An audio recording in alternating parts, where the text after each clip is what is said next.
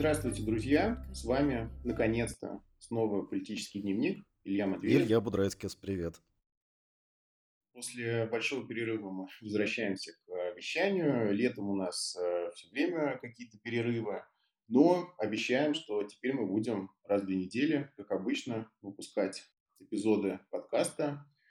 А, также просим вас э, поддержать нас на Патреоне. И напоминаем, что у нас есть такая опция. Может быть, сейчас это немного авансом, потому что выпусков мы давно не делали, а поддержать требуем уже сейчас. Но все-таки поддержите нас хотя бы авансом. А ваша поддержка для нас важна. Сегодня у нас, как обычно, три больших темы. А, и начнем мы, естественно, с а, наших русских выборов, которые вряд ли у кого-то вызвали большой энтузиазм. Но я сейчас попробую вызвать этот энтузиазм путем а, такого мыслительного эксперимента. А официальные итоги выборов все видели, они достаточно такие чудовищные, да, вот Единая Россия опять получила конституционное большинство, но я думаю, что многие также видели график, у которого по одной оси явка, по другой оси голоса за Единую Россию, все а, избирательные участки в России на этом графике в качестве точек представлены. И а, голосование за Единую Россию всегда имеет форму кометы. Есть э, ядро кометы, такое плотное облако из точек. Это вот э, участки, в которых а, голосование более-менее честно было посчитано. А есть хвост кометы. Это участки, в которых и явка, и голосование за Единую Россию больше, чем в этом ядре. Причем есть четкая зависимость между голосованием Э, голосованием за ядро и явкой, что на самом деле может означать только фальсификация. Есть какие-то там альтернативные теории, на мой взгляд, все они стоят воединого яйца. Это просто фальсификация, и а, тем не менее, а, этот график, помимо того, что он нам наглядно показывает масштаб фальсификации на выборах, он также нам показывает, какие на самом деле получились результаты у Единой России. И центр как бы центр ядра кометы, это и есть э, вот такой средний общенациональный результат э, Единой России, если исключить э, фальсификации. Соответственно, в этом году явка была настоящая около 30-35%, настоящий результат за Единую Россию около 30%. При этом в 2016 году, если точно такой же график комету построить, э, реальный результат Единой России был 40%. То есть мы видим после того, как мы очистим данные от э, того, что наше правительство с ними сделало, вот если мы обратимся к настоящим данным, мы видим четкое падение результатов Единой России, и одновременно мы видим рост результатов КПРФ. Если такую же комету построить для КПРФ. Она будет, правда, лететь а, снизу вверх, а не сверху вниз, потому что зависимость э, от явки противоположная. Чем выше явка, тем меньше голосования за КПРФ, что тоже да, как бы намекает, что на некоторых участках просто из одной стопочки в другую стопочку перекладывают. Вот. Но если мы посмотрим на реальные результаты КПРФ, то мы увидим наоборот, что э, голосование за КПРФ повысилось процентов на 15, и в реальности КПРФ, как не смешно, получила примерно те же самые 30% голосов. Вот, и здесь я предлагаю совершить тот самый мысленный эксперимент. Представим, я понимаю, что это не очень просто, но тем не менее, представим, что у нас вот страна, ну, на Германию похожа. У нас а, парламентская республика, президента мы всенародно не избираем, у нас правительство формирует парламент, а кроме того, у нас строго пропорциональная система, одномандатных округов у нас нет – а, ну и кроме того, фальсификации у нас тоже нет. У нас вот так вот решили взять и честно посчитать выборы. Если все эти многочисленные условия соблюдаются, то прямо сейчас эти прошедшие выборы российские, в принципе, не так уж и отличались бы от немецких. У нас было бы две партии, а у каждой из этих партий было бы по 30% голосов. Сейчас у нас началась бы напряженная пора вот попыток построить коалицию, Единая Россия бы строила коалицию с этими малыми партиями, даже со всякими там новыми людьми, и КПРФ тоже предлагал бы свою альтернативу, как построить коалицию. Вот такая у нас была бы напряженная политическая жизнь, то есть где-то за э, фасадом официальных результатов там внутри происходит какой-то настоящий демократический процесс. Если его немножко очистить от этого фасада, вывести на поверхность, то мы уже практически в Германии живем. Но пока это все равно мыслительный эксперимент, да. Да, но у нас есть э, одно большое отличие от э, Германии. Э, вот в Германии, поскольку избирательная система, она должна выглядеть легитимной, так сказать, прозрачной в глазах избирателей, там э, продолжают вообще отказываться от любого электронного голосования. Говорят, нет, мы вот у нас только old school, у нас, э, значит, только вот обычное традиционное голосование, и благодаря нему э, мы получаем результаты выборов, э, которые, конечно, вот такие вот сложные, непростые, после них следуют там долгие месяцы переговоров, но все как бы в эти результаты верят, да, потому что вот сама избирательная система, она никаких вопросов не вызывает. И, э, конечно, сейчас мы находимся в России в ровно противоположной ситуации, когда а, начало массового внедрения электронного голосования, а сейчас вот эти вот шесть регионов, э, включая Москву, где действовало электронное голосование, это как бы первые шаги, да, а к 2024 году это уже открытым текстом говорилось, электронное голосование будет введено повсеместно. Вот уже как бы на этом первом шаге люди совершенно четко видят, э, что э, электронное значит нечестное, электронное значит э, будет фальсификация. Вот. И в этом смысле, конечно, огромный разрыв, который был между, так скажем, традиционным голосованием и электронным, и который был очень ясно виден в Москве, он даже вот на, на уровне каком-то эмоциональном, да, он очень ярко подтвердил вот эти догадки о нечестности, непрозрачности и фабрикуемости электронного голосования. Вот эти замечательные три дня выборов, 17 по 19 сентября, я был наблюдателем на одном из московских участков, и, эм, э, значит, мой результат по партиям э, КПРФ обгонял Единую Россию э, примерно на 100 голосов, да, вот, а разрыв между кандидатами Единой России, э, нашим любимым Евгением Поповым и еще более любимым э, э, кандидатом от КПРФ Михаилом Лобановым был еще больше. Вот, то есть там больше ста голосов. И такие результаты были примерно по всему городу. То есть там, где были независимые наблюдатели, там, где э, действительно существовал более-менее прозрачный подсчет голосов, э, результат показывал перевес КПРФ над Единой Россией.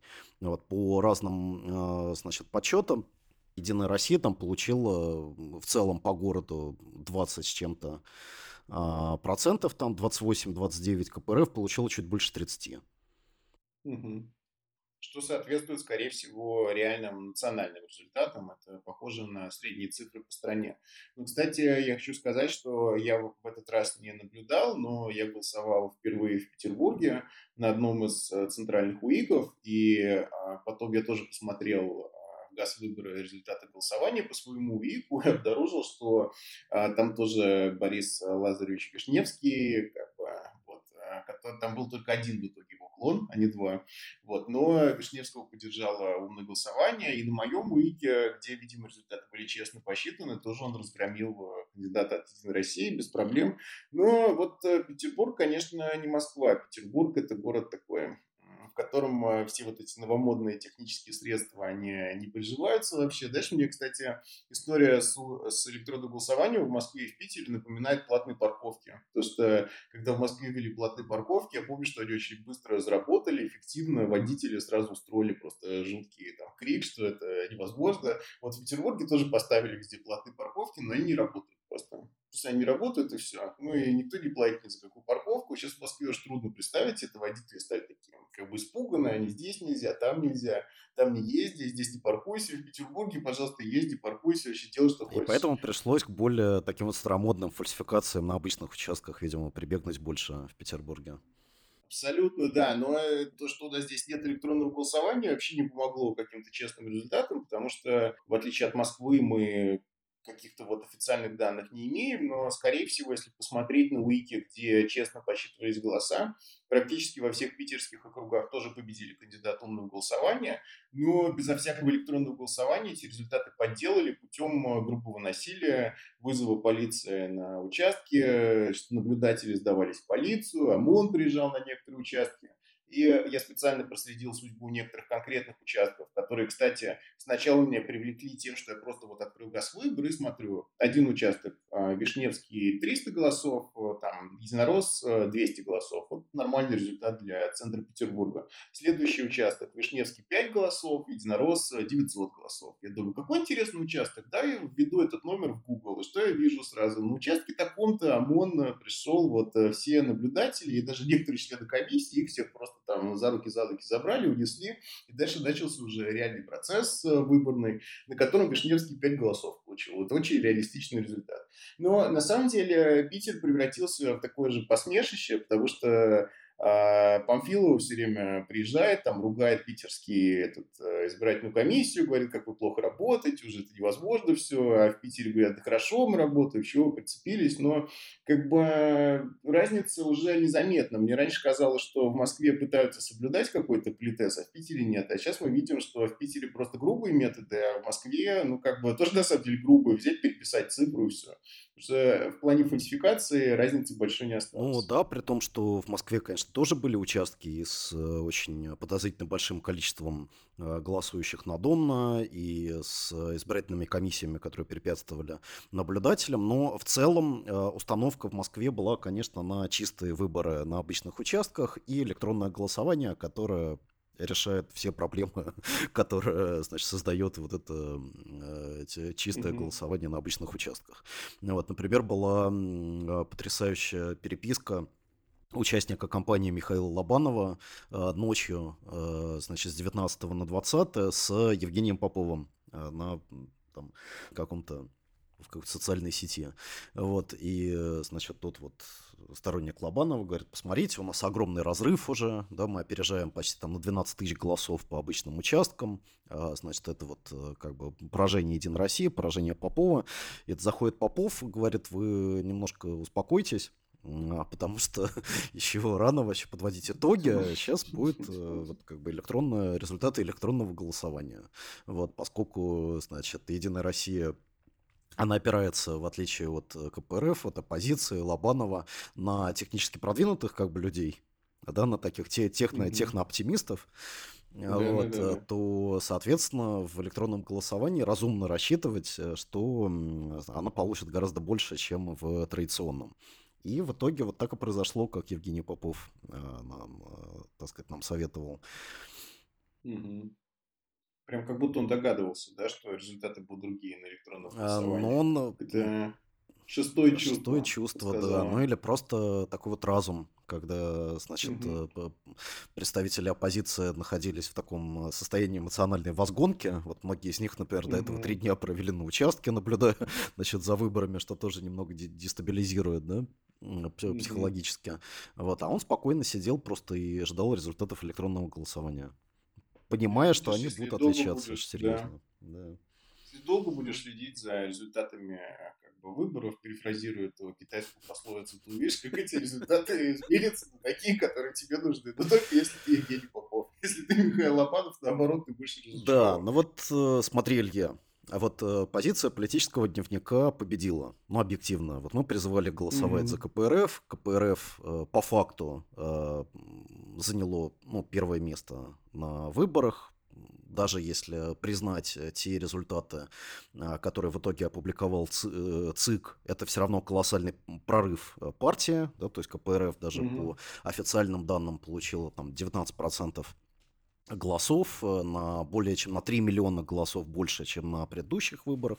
И это произошло, конечно, за счет прихода КПРФ нового избирателя, а, то есть жители крупных городов, э, московская, угу. так сказать, такая вот э, оппозиционно настроенная публика, там, или питерская, да, вот проголосовала за КПРФ, регионы, которые раньше выражали свой протест каким-то другим образом, да, например, там, Хабаровский край, который всегда голосовал за ЛДПР достаточно массово, а в этом, э, как бы, на этих выборах проголосовал за КПРФ, потому что, э, значит, ЛДПР и позиция, там, Жириновского, да, она очень сильно по понятным причинам их э, расчаровала. То есть мы видим, что избиратель партии э, изменился, и, вероятно, это должно означать какие-то серьезные изменения как бы в самой партии.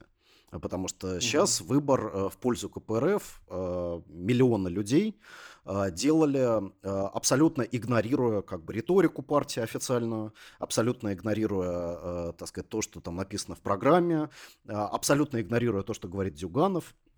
Да, поскольку э, голосование за КПРФ в текущей ситуации э, рассматривалось как единственный э, надежный способ э, сказать нет вообще существующему Мгм. вот, там, порядку вещей, да, там, политическому, социальному и так далее. Кстати, мне кажется любопытным, что даже в Москве это в такой степени сработало, потому что я, честно говоря, не ждал по партспискам таких результатов КПРФ в Москве, которые официально совершенно до электронного голосования КПРФ больше, чем в «Единой России», потому что а, ну, одно дело умное голосование, которое координирует явным образом людей. Другое дело КПРФ. Э, Навальный и навальнисты не призывали голосовать за КПРФ. Они говорили, ну, есть там разные партии, да, но вы все там догадываетесь, какая из них самая партия, но все-таки есть разная. Парламентские партии, они говорили.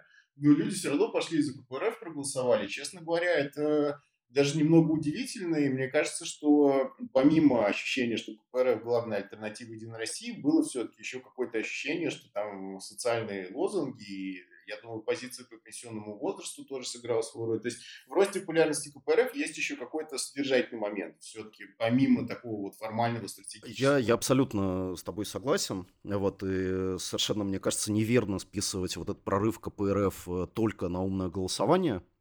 То есть, безусловно, умное голосование к нему чего-то, чего-то к нему добавило, да, и, может быть, что-то существенное, особенно там в Москве, там в Петербурге.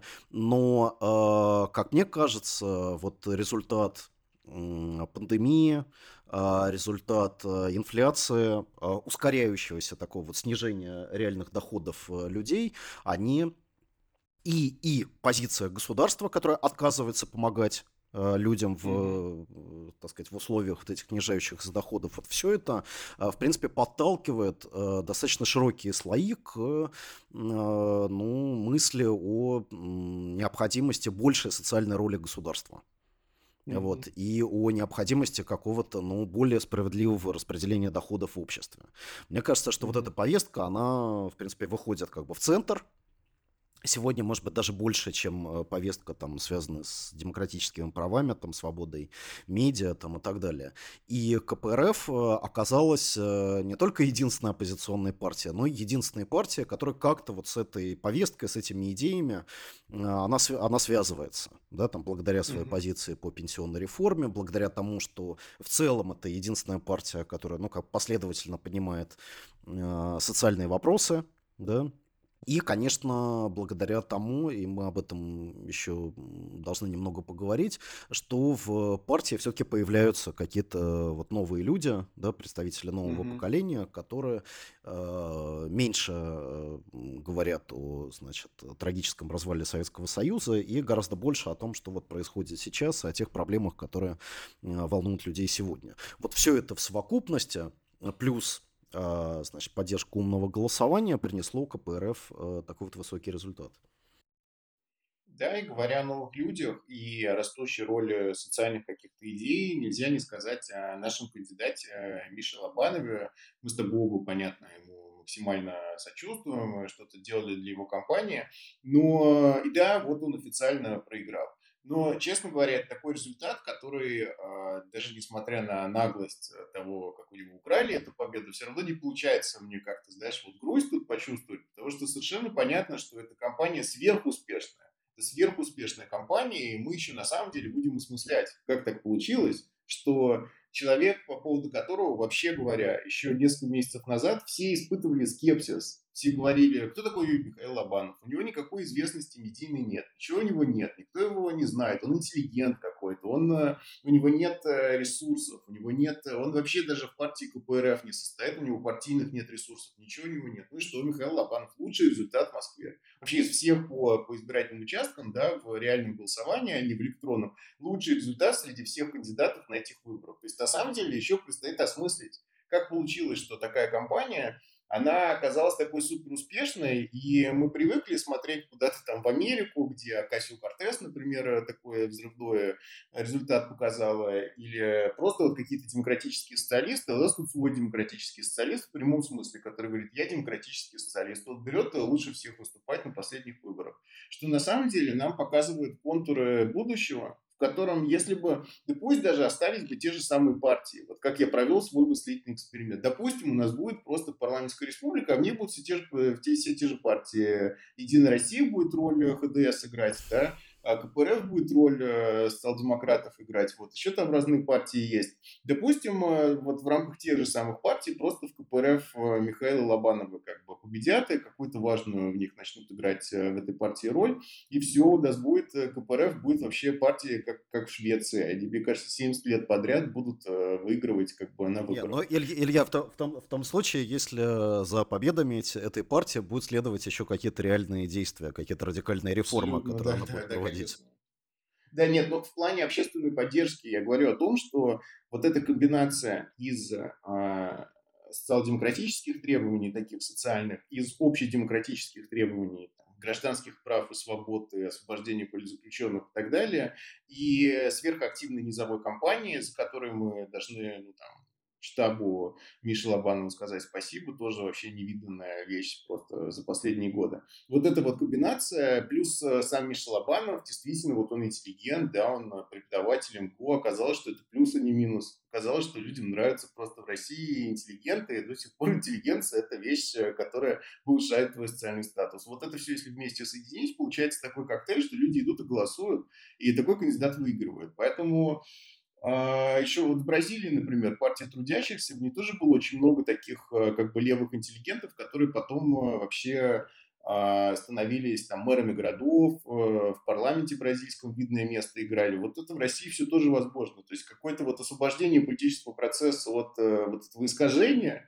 которое вносит власть, оно бы привело на самом деле к тому, что такая сила стала бы сверхвлиятельной. Что еще было важно вот в компании Лобанова, тоже сажу по своему тому опыту какого-то вот участия, да, это социальные медиа то, что постоянно mm-hmm. что-то публиковалось, что какие-то программные такие вот ориентиры, требования, они постоянно акцентировались в сети, и все это набирало там большое количество там, просмотров, там, репостов и так далее, было важно отличительной чертой, конечно, этой компании от других компаний-кандидатов от КПРФ, например, по Москве, mm-hmm. которые либо вообще не вели социальные сети, либо вели их, э, ну, как бы не, не, неудачно, да, без, mm-hmm. так сказать, попытки действительно добиться какой-то популярности а, завоевать э, какую-то аудиторию в э, социальных сетях. Вот. И на самом деле это было тоже таким вот важным отличительным фактором. Я э, при какой-то там агитации, да, или вот разговорах с людьми постоянно вот удивлялся, что до них доходят какие-то а, ну, как бы идеи или вот смысла, которые во всех тех постах mm-hmm. были заложены.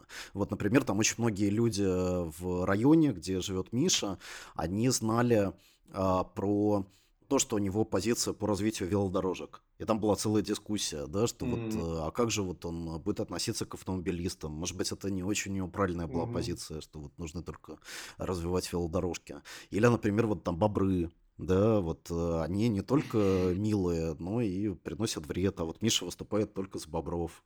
Вот, то есть удивительно, что угу. люди все это откуда-то э, значит, слышали, узнавали, и все это оказывало на их восприятие Лобанова, возможно, даже больше влияния, чем там листовки и газеты, которые, ну, конечно, тоже очень активно распространялись во время кампании.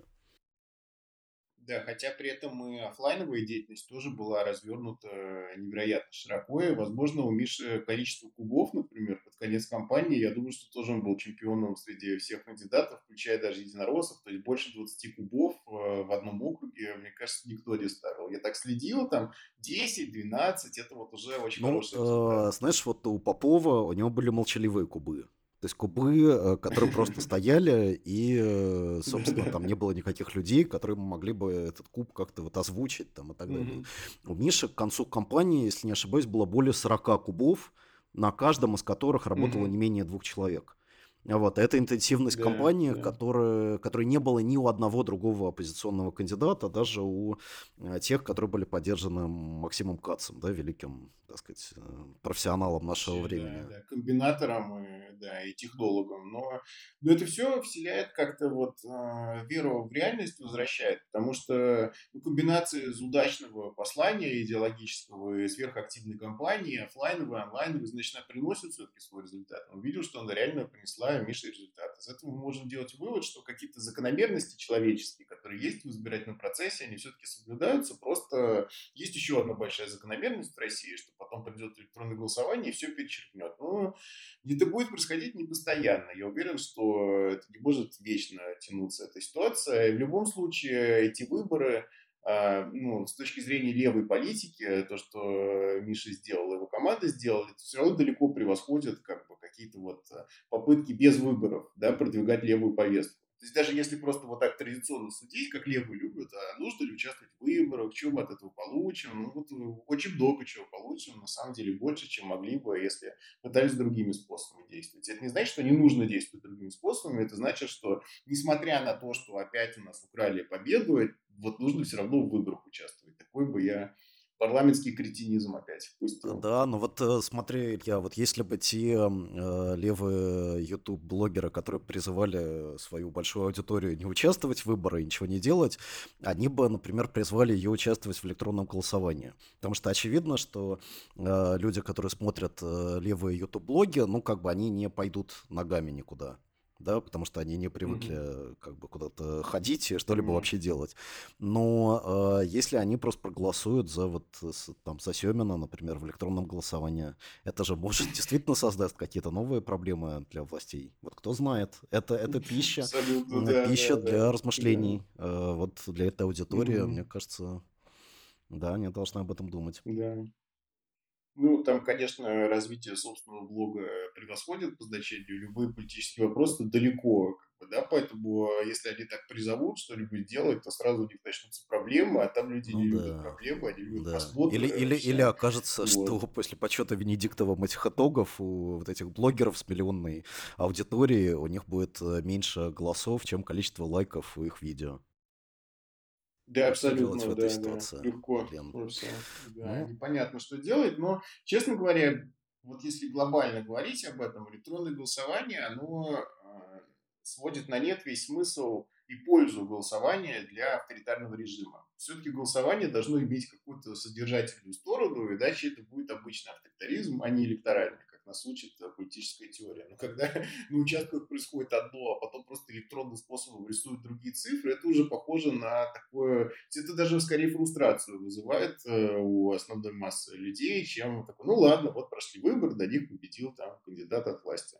Тут прошли выборы, кандидат проиграл, зато опять электронное голосование, что-то там они нарисовались. В этом уже никакого смысла нет, и а, мне кажется, что это, это тоже... Ну, как бы это соответствует какому-то, так сказать, желанию, да, вот там Путина и его администрации видеть э, то, что хочется видеть. Вот, как создать mm-hmm, вот эту, yeah. как бы картину, которая доставляет тебе удовольствие. Но очевидно, что электронное голосование это более такой вот оптимальный способ, чем традиционное. Mm-hmm. Вот на встрече, которую, значит, Путин проводил с лидерами парламентских партий, да, вот в, собственно, в субботу. А Зюганов, надо дать ему должное, вот, он как-то осторожно пытался вот об этом Путину сказать, да, то есть он ему mm-hmm. сказал о том, что вот, смотрите, в ряде европейских стран как бы не вводят электронное голосование, потому что это подрывает а, доверие к тому, что вот выборы отражают реальную ситуацию, вот, и э, Путин ему просто сказал, я вас услышал, вы сядьте, помолчите. Вот, э, то есть понятно, что, знаешь, проигравший всегда выражает недовольство процедурой, да, э, это мы все знаем. Э, спасибо, я вас услышал вашу вот эту, так сказать, угу. ваш аргумент, да, вашу точку Точка зрения, зрения, да. Я всегда, вы знаете, что я к вашим точкам зрения очень внимательно отношусь. Вот с большим интересом всегда вот их выслушиваю. Выслушиваю да? ваши, ваши очень интересные мысли, мысли да. да. То есть э, тенденция как бы понятна. Им нравится результат, mm-hmm. а, а каким образом он был достигнут и как он действительно отражает реальность, это, в общем, их э, волнует уже там mm-hmm. в, десятую очередь. Вот. И, в принципе, да, это действительно очень такая вот опасная а, опасная дорожка не только для жителей страны, для политического процесса, а для самих вот организаторов этих выборов. Абсолютно, да. Что выборы должны хоть немного информировать о том, что происходит на самом деле, посылать какие-то сигналы. А если ты сам себе посылаешь электронные сигналы и рисуешь просто как бы, да, с помощью этих электронных э, сигналов, что хочешь, то и эту функцию своего выбора тоже они выполняют. Ну хорошо, мне кажется, что пора переходить а, от нашей продвинутой страны, дигитализированной, вот к этой убогой Германии, в которой люди даже не могут внедрить наш блокчейн, они там просто реально не понимают ничего ни в чем. Я, кстати, слышал э, высказывание главы избиркома немецкого, где он говорил, так знаешь, э, с таким самодовольством непонятным, потому что это же отстающая страна. Он говорит, знаете, у нас 70 лет работала вот эта система с бумажным голосованием, а мы, наверное, не будем ее менять, потому что она показала хорошие результаты. Ну, что сказать, ну, не могут просто, нет программистов таких качественных. Ну, вот, и не, могут, хотят осваивать новое. Голосуют. Вот, а это приговор как бы стране. Абсолютно, да. В общем, такая вот отсталая Германия, там тоже прошли выборы, никакого электронного голосования на них не было, а зато результаты появились очень быстро. Кстати, никто даже их не ждал, вот не пришлось результатов э, волшебного блокчейна ждать целые сутки. А, ситуация на этих выборах э, интересная. А, ну, вот опять же, в отличие от нашей страны, где сразу все понятно, там а, теперь будет долгий процесс формирования а, правящей коалиции. Тем не менее, мы уже можем зафиксировать э, то, что ХДС получил э, наихудший результат за всю свою послевоенную историю. С другой стороны, а, а, социал-демократическая партия, она улучшила свои результаты, но все равно это далеко не то двухпартийное доминирование, которое было в 20 веке, да, в послевоенный период. И э, понятно, что есть много разных контекстуальных факторов, которые привели вот к такому результату этих выборов, что там много партий среднего размера, каждая получила по 10, э, там, 10 15, 20, 25 процентов голосов. А, но есть и глобальная тенденция. И мне кажется, что немецкие выборы отражают эту глобальную тенденцию, которая видна во всех европейских странах и, в принципе, в западном мире. А, происходит постепенное формирование двух полюсов избирателей. На одном полюсе находятся такие вот э, люди с э, низким образованием, принадлежащие к рабочему классу или к там, мелкой буржуазии, э, которые раньше во многом были электоратом левых традиционных, сейчас они уходят э, ультраправым популистам всевозможным, которые вот э, ведут такую обскурантистскую реакционную консервативную политику, это люди, пострадавшие от э, деиндустриализации, пострадавшие от а, там, глобализации, которых обошла стороной а, их э, там, города и места, в которых они живут. На другом полюсе мы видим э, такой успешный городской средний класс, наоборот, очень образованные, все эти люди с высшим образованием, их количество тоже растет, потому что растет просто доля людей с высшим образованием э, по-прежнему и в США, и в Европе, и в Германии особенно, где она всегда была ниже, чем в других европейских странах, но сейчас она там тоже растет. На другом полюсе такой вот городской средний класс, который голосует за каких-то леволибералов которые совмещают крайне умеренную политику в социальных вопросах. Ну, то есть они каким-то вот э, левыми настоящими идеями не отличаются. С другой стороны, они социально прогрессивные, их интересует экология в том числе. Вот. А в Германии мы видим, что на одном полюсе процветает альтернатива для Германии – которая немножко ухудшила свой результат по сравнению с прошлыми выборами, но все равно на прошлых выборах просто этот результат был сверхнеожиданным, и выяснилось, что АФД никуда не уходит, все это теперь постоянно вот часть немецкой политики. А на другом а, полюсе зеленые развиваются, которые как бы анти-АФД. Да, вот все, что АФД не нравится, все нравится зеленым, в принципе. Вот. И а, зеленые отнимают электорат у социал-демократов, а, АФД отнимает электорат у ХДС – и постепенно вот та же самая поляризация, которая есть в Европе, есть в Англии, есть в США, она тоже проникает в Германию. Но в Германии такой вот э, орден в политической системе, там э, все так быстро не меняется, как во Франции, например, где Макрон просто перевернул шахматную доску, и вообще его партия, там недавно появившаяся, сразу выиграла все выборы, а потом точно так же его популярность упала в течение считанных месяцев э, и стала меньше 20%. Вот в Германии все происходит медленнее, более таким управляемым способом, но логика та же самая прослеживается, что э, старые расколы заменяются новыми расколами, и вот этот раскол на как бы неуспешных э, людей, распропагандированных националистической пропагандой, и успешных людей, которым на самом деле немножко наплевать на вот этих вот неуспешных, которые хотят жить в своем там мире, в котором все уже хорошо, вот он и в Германии тоже. Да, ну и на это наслаивается еще э, такая вот персонализация политики, да, то есть если там 20 лет назад избиратели там ХДС или э, социал-демократов, они в первую очередь голосовали за какие-то политические установки, за политические ценности, за политику, которую будет проводить партия в целом, то э, сейчас голосование во многом происходило за личностей, да, и именно с этим связано вот такое э, серьезное изменение фаворитов э, по опросам на этих выборах, которые вот буквально в течение этого года произошло. То есть еще там в начале года а, многие всерьез говорили о том, что, значит, лидер, э, лидерка партии зеленых, э, возможно, станет mm-hmm. след, следующим а, канцлером говорили о том, что Армен Лашет, да, вот лидер, новый лидер ХДС, значит, что он вот успешно выступит. А затем все это как бы очень сильно изменилось, и вот оказалось, что социал-демократы выходят на первое место, прежде всего благодаря тому, что их лидер, вот Олаф Шольц, он выглядит как наиболее, ну, как бы такой вот надежный профессионал который, э, так сказать, самой крепкой рукой как бы вот э, перехватит э, штурвал управления Германии из крепких рук как бы Ангела Меркель и вот дальше, так сказать, поведет страну значит, какому-то вот там экономическому процветанию там и так далее. Вот, при том, что э, образ э, Шольца как э, вот такого популярного политика, он отчасти сформировался благодаря тому, что э, в предыдущем правительстве, правительстве большой коалиции, да, вот, э, которая существовала до этих выборов, он занимал пост министра финансов и в этом качестве оказался тем человеком, который раздавал э, деньги во время пандемии в виде там, помощи, социальных пособий и так далее. И интересно, что это полностью противоречит э, всему, всему его предшествующему бэкграунду, да, потому что он давно, э, так сказать, делал карьеру в социал-демократической партии, он был соратником близким Герхарда Шредера, и вместе с ним, в общем-то, был одним из соавторов той э, неолиберальной политики, вот известной в Германии как программа Хартс 4, да, вот, э, угу. э, так сказать, который подразумевал э, там стигматизацию безработных, э, сокращение э, пособий там и так далее, вот, а сейчас вот он выглядит как человеком наоборот, который как бы олицетворяет э, какую-то руку помощи, которую государство протягивает людям в а, сложные времена. Да, то есть э, политика становится все менее идеологической и все более такой вот э, спектакулярной, да, и связанной с mm-hmm. тем впечатлением, которое производит на избирателя тот или иной партийный лидер.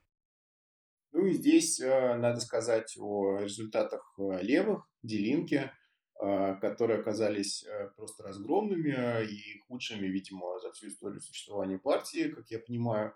А, вопрос, почему так получилось. Э, в принципе, Делинки они преодолели даже 5% барьер, набрали 4,9%, но за счет того, что в Германии демократия, поэтому 5% барьер тоже вот а, из него есть исключение. То есть они в одномандатных кругах сумели избрать э, трех депутатов, поэтому их включили в итоге, их э, партийный список включили в Бундестаг, несмотря на то, что 5% они не набрали, есть такое правило в немецкой избирательной системе.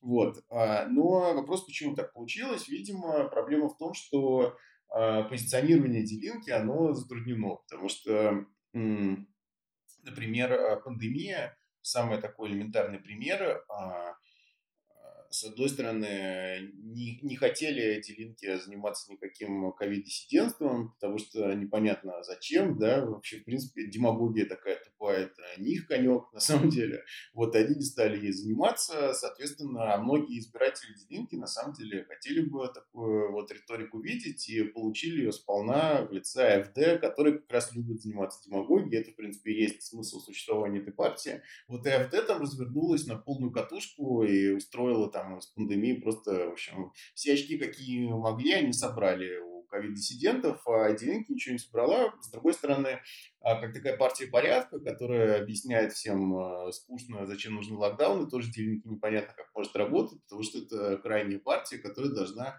как бы угрожать статусу кво, а его не поддерживать. Вот. И здесь мы видим такой провал, который, кстати, немного напоминает провал Корбина, на последних выборах, после которых ему пришлось уйти э, с лидерского поста, потому что тоже либористы оказались между двух огней, они не могли и Брексит поддержать э, как бы открыто, потому что, на самом деле, ну, собственно, либористы поддерживали то, чтобы остаться в Евросоюзе. С другой стороны, они не могли как-то вот с большим энтузиазмом поддерживать и позицию, что там надо остаться, и что нужно там затягивать это Брексит, потому что тоже Корбин, в принципе, небольшой любитель Евросоюза. В итоге тоже они между двух огней, и поэтому они провалились, потому что избиратели там либористы, многие ждали от них гораздо более жесткой позиции, что нужно прям немедленно Брексит делать.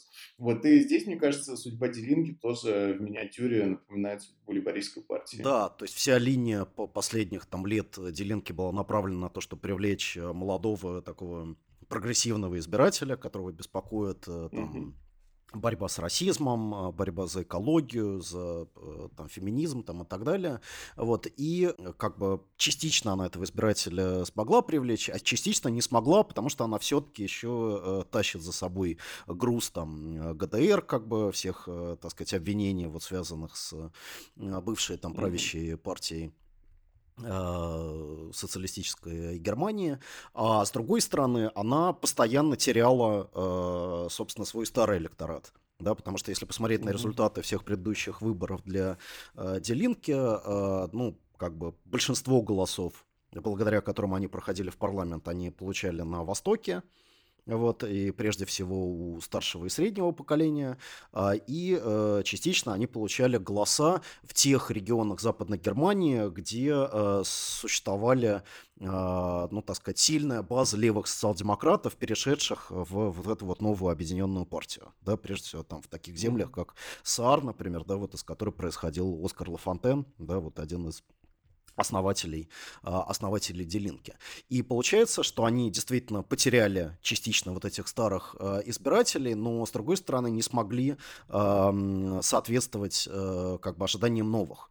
Да, то есть, если вы сейчас в Германии спросите каких-то вот таких молодых, э, левоватых, э, прогрессивно настроенных людей, за кого они голосовали, ну, скорее всего, они не скажут вам, что они голосовали за Делинки, потому что эта партия все равно выглядит такой немного ну, как бы такой вот недостаточно, да. как бы модный, да.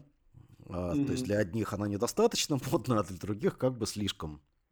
Через, чересчур да. как бы она ушла в а, какие-то вот, а, так сказать, модные темы, типа, значит, призывов к а, соблюдению там социальной дистанции или, значит, необходимости там принимать э, беженцев.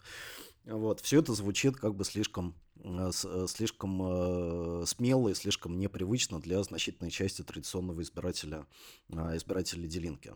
Да, и на самом деле это, это очень, очень обидно, потому что сегодняшнее руководство Делинки, да, ну, стоит там два, два лидера, традиционно один из восточных земель, другой из западных. И вот из западных, эм, западные земли, как бы в этой конфигурации представляет Янин Вислер, которая, ну, нам очень вообще симпатична. Да, она, у нее леворадикальный mm-hmm. такой бэкграунд, она долгие годы состояла в, в организации Маркс-21, это марксистская вот такая вот э, организация, очень э, э, динамичная, которая работает внутри Делинки. Вот. И, собственно, Вислер вышла из этой организации по формальному признаку для того, чтобы стать лидером Делинки. Да, то есть, по факту, она остается на связи как бы с этой организацией. Конечно, будет очень жаль, если в результате вот этого поражения на выборах текущему руководству придется уйти, и его место э, займут э, какие-то люди там более э, правоориентированные или наоборот, э, так сказать, ориентированные в такую вот популистскую, э, популистскую сторону. Угу. Да, ну посмотрим, что там будет. В принципе, я хотел еще сказать, что ты говоришь, что Делинки там не модная партия, как будто зеленая модная партия. Вот тоже блок себе представляю это э, как бы энтузиазм, с которым люди голосуют за зеленых, которые являются обычной леволиберальной партией, такой центристской, на самом деле, которая при этом, ну, окей, по изменению климата у них есть какая-то позиция, но, с другой стороны, без четких э, социальных взглядов, э, взглядов на капитализм, позиция по изменению климата не имеет смысла как таковая. Мне кажется, что решения, которые предлагают зеленые, они, ну, то есть вне связки с критикой капитализма жесткой, вот, э, все разговоры... Илья, но там есть социальная близость, там сидят старые но... хипаны, интеллектуалы ну, да, из там да. 70-х годов, как бы, а в Делинке, значит, либо какие-то молодые вот радикалы коммунистические, либо старые ГДРовские бюрократы.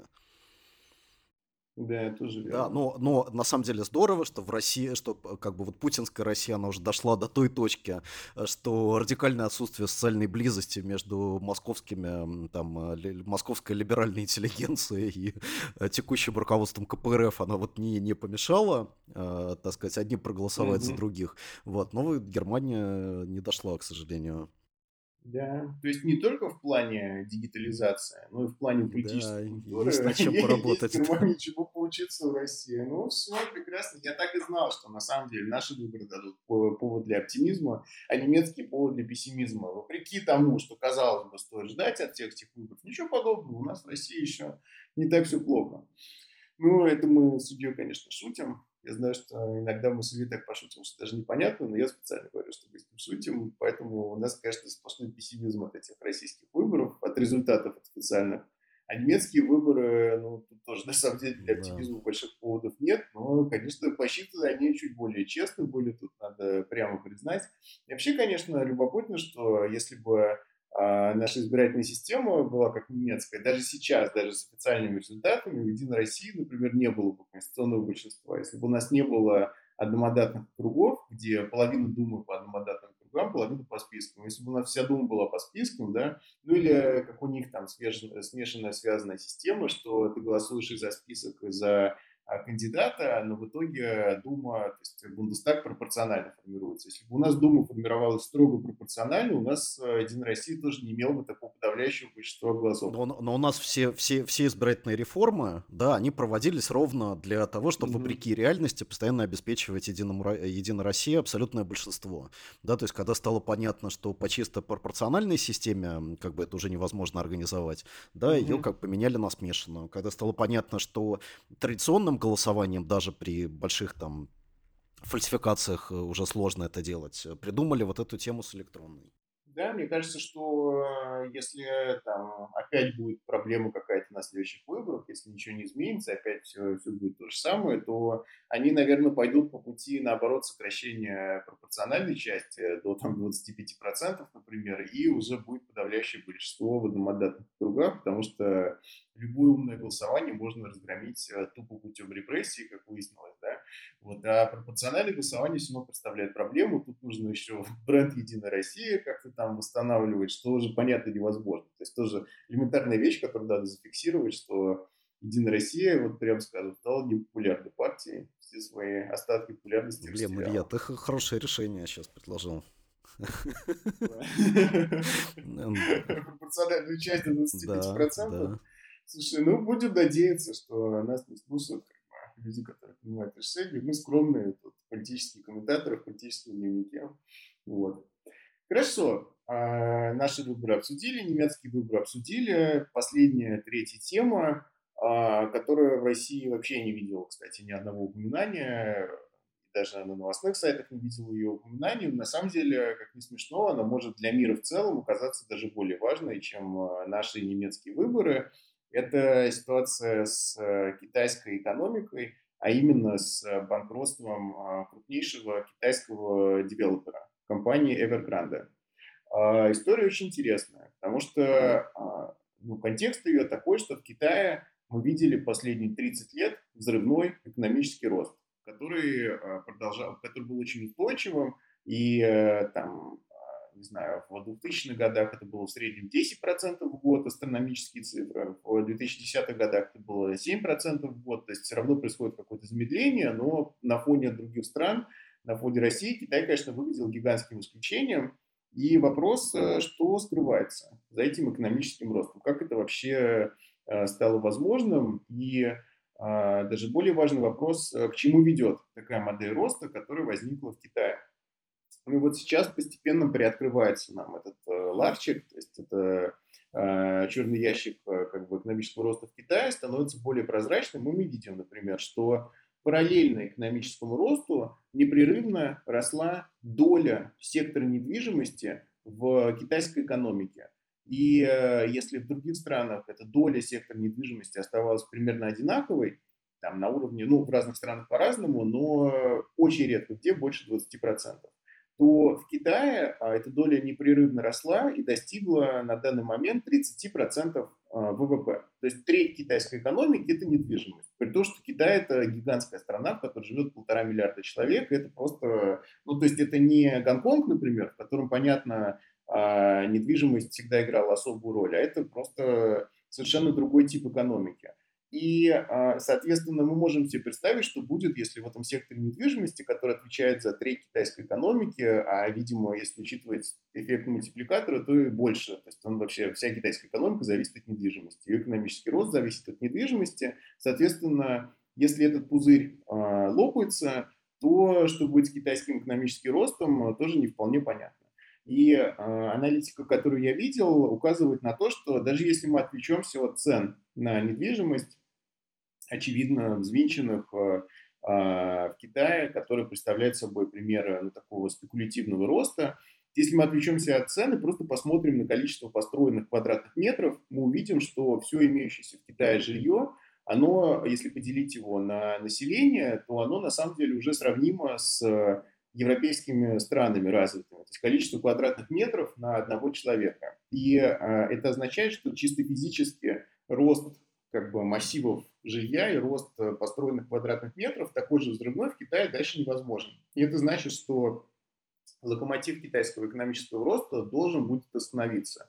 Но к этому добавляется то, что китайский рынок жилья, как, как раз это банкротство Эвергранда и продемонстрировал, он является спекулятивным, на нем надулся такой пузырь, потому что китайцы, оказывается, как и россияне, любят э, инвестировать деньги в квартиры, не любят там банки, любят все накопления вкладывать в жилье.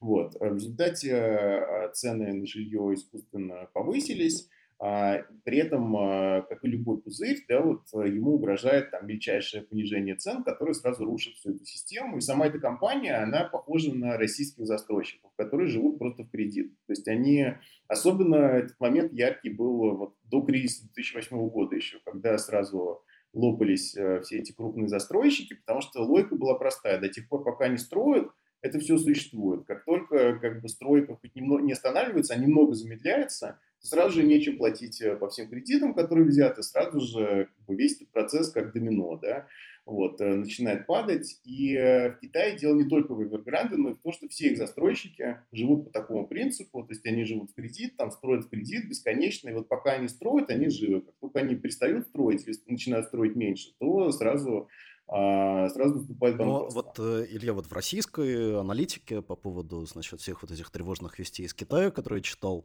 э, ну, часто собственно, задается вопрос о том, а какое вот это влияние как бы окажет на Россию в том случае, если китайское mm-hmm. правительство сейчас не будет помогать этой компании, не будет покрывать ее долги, спасать таким образом значительный сектор э, китайской экономики, а вот решит как бы, преподать урок э, безответственному бизнесу. Вот. И, э, значит, российские, большинство бизнес-аналитиков, они говорят, нет, никакого это влияния на нас, значит, не окажет, потому что российский рынок недвижимости абсолютно вообще никак не связан с китайским. Ну, как бы действительно правда, угу. да, то есть э, российские там компании не владеют акциями, как бы китайских, китайские компании не берут э, займы в российских банках, поэтому как бы действительно никакой прямой связи нет. Но вот ситуация, которую ты описал, она, ну, в каких-то своих моментах, она просто до боли напоминает то, что мы наблюдаем э, в Москве, там, да, вообще во всех крупных э, российских городах последние, угу. э, последние годы. И в особенности, конечно, последний, э, последний год, вот, когда, угу. значит, благодаря пандемии ускорившаяся инфляция, а, Э, изменению ставки Центробанка, э, значит, вот люди стали массово приходить к выводу, что держать деньги в российских банках не имеет как бы большого смысла, а нужно их оттуда забирать как бы и, э, значит, вкладывать в недвижимость, да, тем более, что ипотечные, так сказать, возможности сейчас это позволяют. И все это привело к резкому росту цен на недвижимость, да, то есть э, где-то там на 25, там, я не знаю, в Москве, наверное, даже больше э, процентов как бы выросла цена как бы уже любой недвижимости. Вот, э, что все это в конечном итоге есть такое опасение, предположение, может привести к ситуации, когда вот действительно этот рынок жилья с его высокими ценами, он как бы окончательно уже не будет соответствовать реальным ну, как бы возможностям э, населения, да, просто это жилье как бы перестанут mm-hmm. покупать, а, начнут э, то есть сначала рост как бы просто приостановится, да, а, значит, затем а, начнут э, опускаться цены, а потом все это приобретет как бы абсолютно обвальный характер, потому что, значит, начнется паника по поводу того, что жилье падает в цене, э, и нужно срочно его продавать. Да, да, да. Вот, и, в принципе, такой сценарий, он выглядит, ну, как бы абсолютно реалистичным для той ситуации, в которой мы сейчас в России находимся. Да, ну и к этому надо добавить, что то, что строят наши застройщики, это бесконечные вот, муравейники пресловутые, да, и дома, в которых на самом деле не хочется жить. И а, цена квартир в них не падает только потому, что квартира является инвестицией, и есть такое вот а, спекулятивное нагревание всего этого рынка. Значит, если это прекратится, то а, люди также осознают, что зачем покупать квартиру там, в каком-нибудь Девяткино под Питером, районе, где ничего нет, э, где просто стоит коробка посреди поля, вот, в ней подается маленькая норка такая. Вот, и просто э, что будет с этими районами, что будет с этими застройщиками, что будет с нашей экономикой в целом, которая тоже на самом деле зависит от э, недвижимости, не так, как китайская, но тоже это процентов 10 российской экономики. Вот.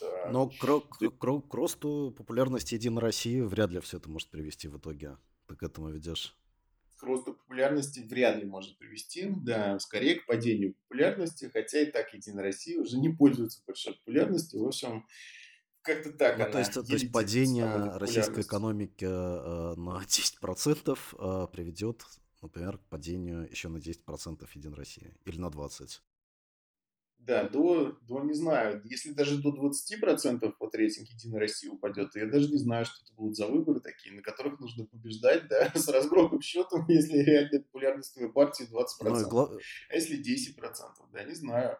10% э, была популярность, знаешь, правящих партий в 90-е годы, там, Наш Дом Россия всякий, вот как бы Единая Россия, в принципе, имеет шансы вернуться Наш Дом Россия. Да, тем более, что, э, ну, в России правительство уж точно не будет спасать людей например, которые взяли ипотеку на квартиры, значит, которые сейчас стоят каких-то безумных денег, да, а потом, так сказать, вынуждены будут его выплачивать mm-hmm. после, ну, очевидно, неизбежного как бы обвала вот этих искусственно завышенных цен.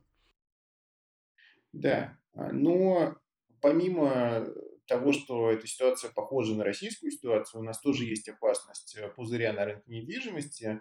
Я еще также хотел сказать, что вот эта вся ситуация в Китае на самом деле показывает нам пределы экономического роста и пределы э, как бы устойчивости капитализма в мировом масштабе. То что, то, что мы видим в последние годы и десятилетия, это то, что экономический рост, если он есть, даже в самых успешных странах, таких как Китай, этот рост является спекулятивным, он основан на пузырях, которые все время лопаются, это ведет к глубоким кризисам. И а, на самом деле какой-то вот двигатель роста в мировом масштабе, он не обнаружен. То есть это или спекуляция, или это какая-то рента, но это не непрерывный рост производительности труда за счет технологических каких-то прорывов, которых вот не происходит. И если раньше там, в промышленном капитализме все было основано на растущей производительности труда, то сейчас все основано только на спекулятивных, таких вот искусственных как бы, надуваниях пузырей на разных рынках, что на самом деле возвращает нас к ну, осевому вопросу всей левой критики, что там будет дальше с капитализмом. Вот мне кажется, что этот случай китайской Evergrande, он нам приоткрывает, на самом деле, тоже ответ на этот вопрос, что все плохо, как бы, да, и капитализм глобально находится в глубочайшем кризисе. А, на это указывали и самые, что ни на есть капиталистические рыночные аналитики.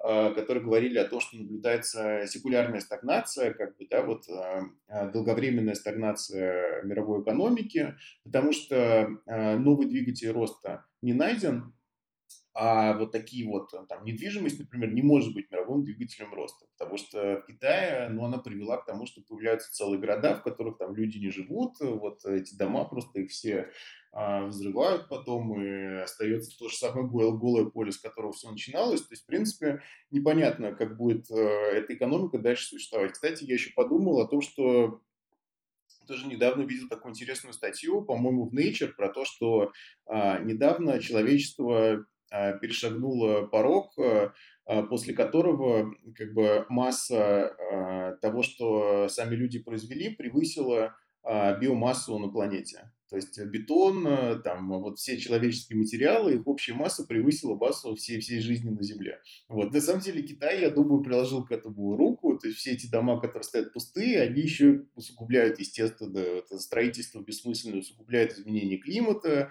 и усугубляет, в принципе, ситуацию там с экологией на планете. Так что, возможно, действительно, вот э, теории как бы а, D-роста там, или нулевого роста, или скорее мне более реалистично кажется теория какого-то вот умеренного медленного роста, но основанного там, на борьбе с неравенством, на борьбе с изменением климата. В глобальном масштабе она выглядит все более убедительной. Потому что раньше можно было всегда говорить, что ну есть же Китай, в котором есть супермощный рост, да, супермощное преодоление бедности, а, которое нам указывает, что для третьего мира это более актуально, чем рост. Ну вот мы в Китае тоже видим, что это все а, скорее какой-то мираж. Такой, да, да, да, и главное, что вся эта ситуация, она указывает на то, что после кризиса вот 2008 года который сопровождался, значит, рассуждениями о том, что вот насколько капитализм безответственный, что вот эта э, пресловутая там жадность, да, вот финансовых как бы воротила, она, значит, привела к ужасным последствиям для миллионов, что, в общем-то, принципиально-то ничего не изменилось. И мы подходим реально к ситуации, которая, угу. ну, очень во многом э, действительно напоминает то, что вот в Америке привело к кризису значит, 2007-2008 года. Да, так что за мировой э, политической турбулентностью стоят еще и такие глубинные экономические процессы, которые все равно развиваются. То есть мы можем за потоком новостей каких-то ежедневных терять вот это глобальное видение, но на самом деле этот глобальный кризис капиталистической модели сохраняется, и нужно там выводить его на поверхность и думать о будущем. Вот, на этой, не знаю, насколько оптимистичной, но, по крайней но мере, трев тревожной ноте. и возвышенной угу. ноте. Тревожной и возвышенной ноте, да. Мы заканчиваем наш сегодняшний подкаст. А, спасибо, что слушаете нас. Спасибо, что дождались нашего нового выпуска. Пожалуйста, не теряйте нас из виду. Мы теперь будем эти выпуски выпускать регулярно. Поддерживайте нас на Патреоне и, пожалуйста, распространяйте ссылку на наш новый выпуск. Помогите нам а, найти новую аудиторию. Обязательно. Спасибо, что слушали. Обязательно да. прислушайте к этим советам. Все, всем пока. Пока.